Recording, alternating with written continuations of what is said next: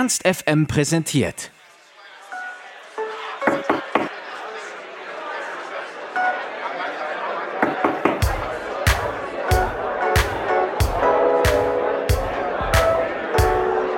Musizieren statt studieren. Was für viele Jungmusiker wohl ein Traum bleibt, ist für die Jungs von von wegen Lisbeth Wirklichkeit geworden. Die Berliner studieren mittlerweile im 17. Semester, doch das steht auch nur noch auf dem Papier so. Denn Julian, Matthias, Robert, Dots und Julian touren durch ganz Deutschland. Wir haben Matthias und Julian vor ihrem Konzert in Hannover getroffen und mit ihnen über außergewöhnliche Instrumente, das Tourleben und zu viel Berlin gequatscht.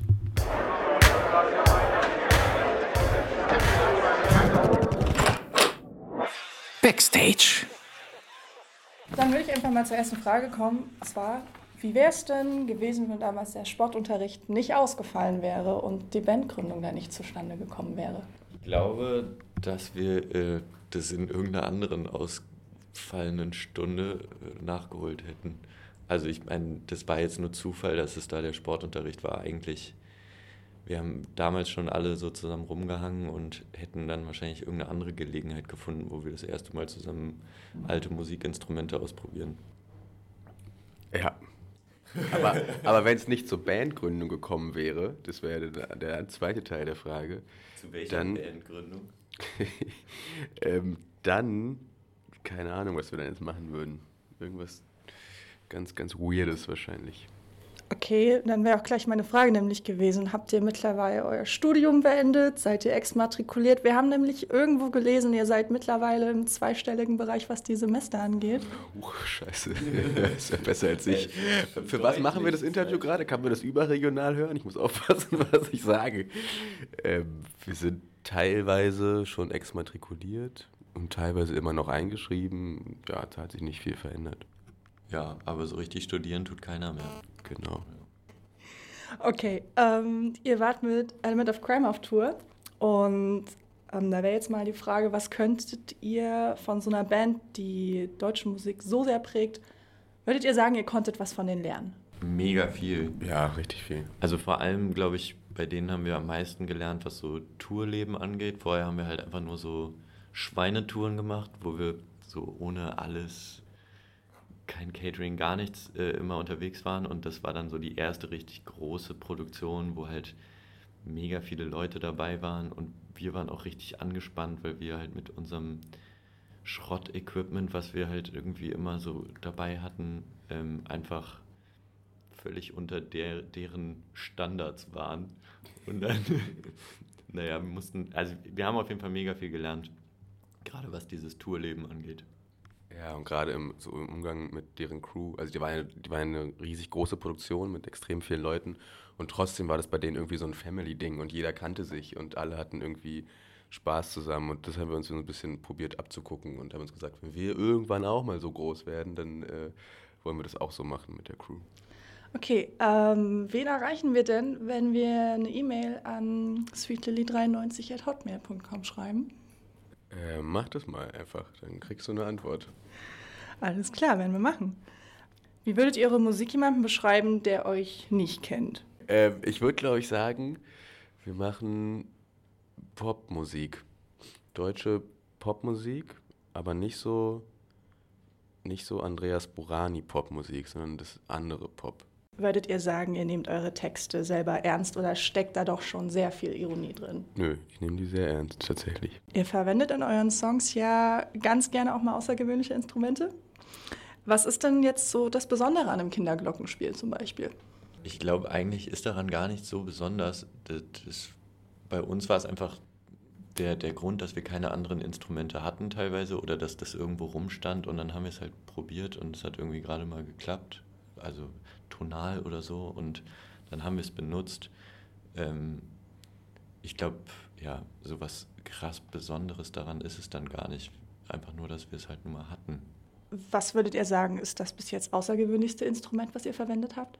Ich glaube, das, ähm, also Regenbogen 8 Tesla ist relativ weit vorne, aber der Stylophon ist auch gut. Ähm, oder die Donald Duck ähm, Dings. Oh, die war, die war krass. Heiß. Das war so ein, so ein, auch quasi ein Kinderglockenspiel, aber mit, mit so von Donald Duck. Das hat ja noch weniger Töne. konnte man eigentlich überhaupt nicht benutzen, aber es sah halt super, es sah halt super geil aus. Das war krass. Ja. Wobei wir hatten auch schon so, ja, keine Ahnung, so, egal, völlig absurde Sachen auf jeden Fall. Okay, es gibt ja ähm, auch andere Bands, wie jetzt zum Beispiel Itchy, die ein Buch veröffentlicht haben. Könntet ihr euch das auch vorstellen, später mal ein Buch zu veröffentlichen? Äh, Habe ich zumindest noch nie drüber nachgedacht. Ich auch nicht. Ich glaube, ich könnte auch wenig erzählen. Man sagt ja auch, dass ihr eine Band mit einer sehr klaren Haltung seid. Was ist denn eure Haltung? Wow, zu welchem, äh, zu welchem Bereich denn? Sucht euch was raus, allgemein. Es muss jetzt auch nicht politisch werden oder so. Naja, wahrscheinlich ist es ja sonst, kannst, wenn es nicht politisch werden muss, dann sage ich jetzt sowas wie, ähm, der- Ich meine, da kann man auch ruhig politisch ich wollte was richtig Lustiges sagen. aber nicht Komm. nee, ich finde, also, ich meine, das ist jetzt nicht, nicht kein Geheimnis, dass wir irgendwie die AfD scheiße finden oder sowas. Sowas wird klar in den Texten gesagt und genau das ist halt auch unsere persönliche Haltung dazu oder dass Gentrifizierung in Berlin ein großes Problem ist und wir das auch scheiße finden oder so. Das sind völlig klar ausgesprochene Dinge und ähm, ja, auch sehr wichtig, sind uns persönlich einfach sehr wichtig. Ja. Okay. Ähm, ihr habt ja gerade schon Berlin angesprochen und eure Tour endet ja auch in Berlin. Ist es Absicht? Das war tatsächlich Absicht, weil wir haben sonst immer in Berlin angefangen. Und das ist eigentlich ein bisschen dumm, weil dann ist man auch so mega aufgeregt und so und dann ist man noch gar nicht so im Tourmodus. Und jetzt haben wir gesagt, machen wir einfach mal den Abschluss in Berlin. Was, glaube ich, allein schon wegen der, wegen der Aftershow-Party total viel mehr Sinn macht. Okay. Hat euch schon mal jemand gesagt, dass ihr zu sehr Berlin seid? Mm, nee, aber ich denke das manchmal selber. Als ich mir so beim, beim äh, zweiten Album jetzt so das, da gibt es ja so ein Booklet, wo alle Texte dann so draufstehen, das so durchgelesen habe, da hatte ich zwischenzeitlich so hoch. Es liest sich auch ein bisschen wie so ein, wie so ein Berlin-Reiseführer, ähm, so EasyJet-Ding, was du so in die Hand kriegst. So, und da und da musst du überall noch vorbeigehen. Da dachte ich kurz so hoch. Aber ja, das hat uns sonst komischerweise noch nie jemand gesagt, nee. Aber das wäre das Erste, was ich an uns kritisieren würde, glaube ich, wenn ich unsere Mucke hören würde. Okay, und jetzt zum Ende noch eine kurze, schnelle Frage-Antworten-Runde für eine Kategorie, die wir das Ernst FM Freundebuch nennen. Also einfach Geil, so ja oder nein? nicht unbedingt ja oder nein, aber haut einfach schnell raus, was euch dazu so kurz einfällt. Wann wart ihr das letzte Mal so richtig betrunken? Vorvorgestern. Vor, vor vorgestern, ja. Okay, ähm, eure absoluten Vorbilder? Mega viele unterschiedliche. TKKG. Auch nicht schlecht. Okay, ähm, das schlimmste Weihnachtsgeschenk, was ihr jemals bekommen habt. Schlagzeug. Ist gut, sehr gut.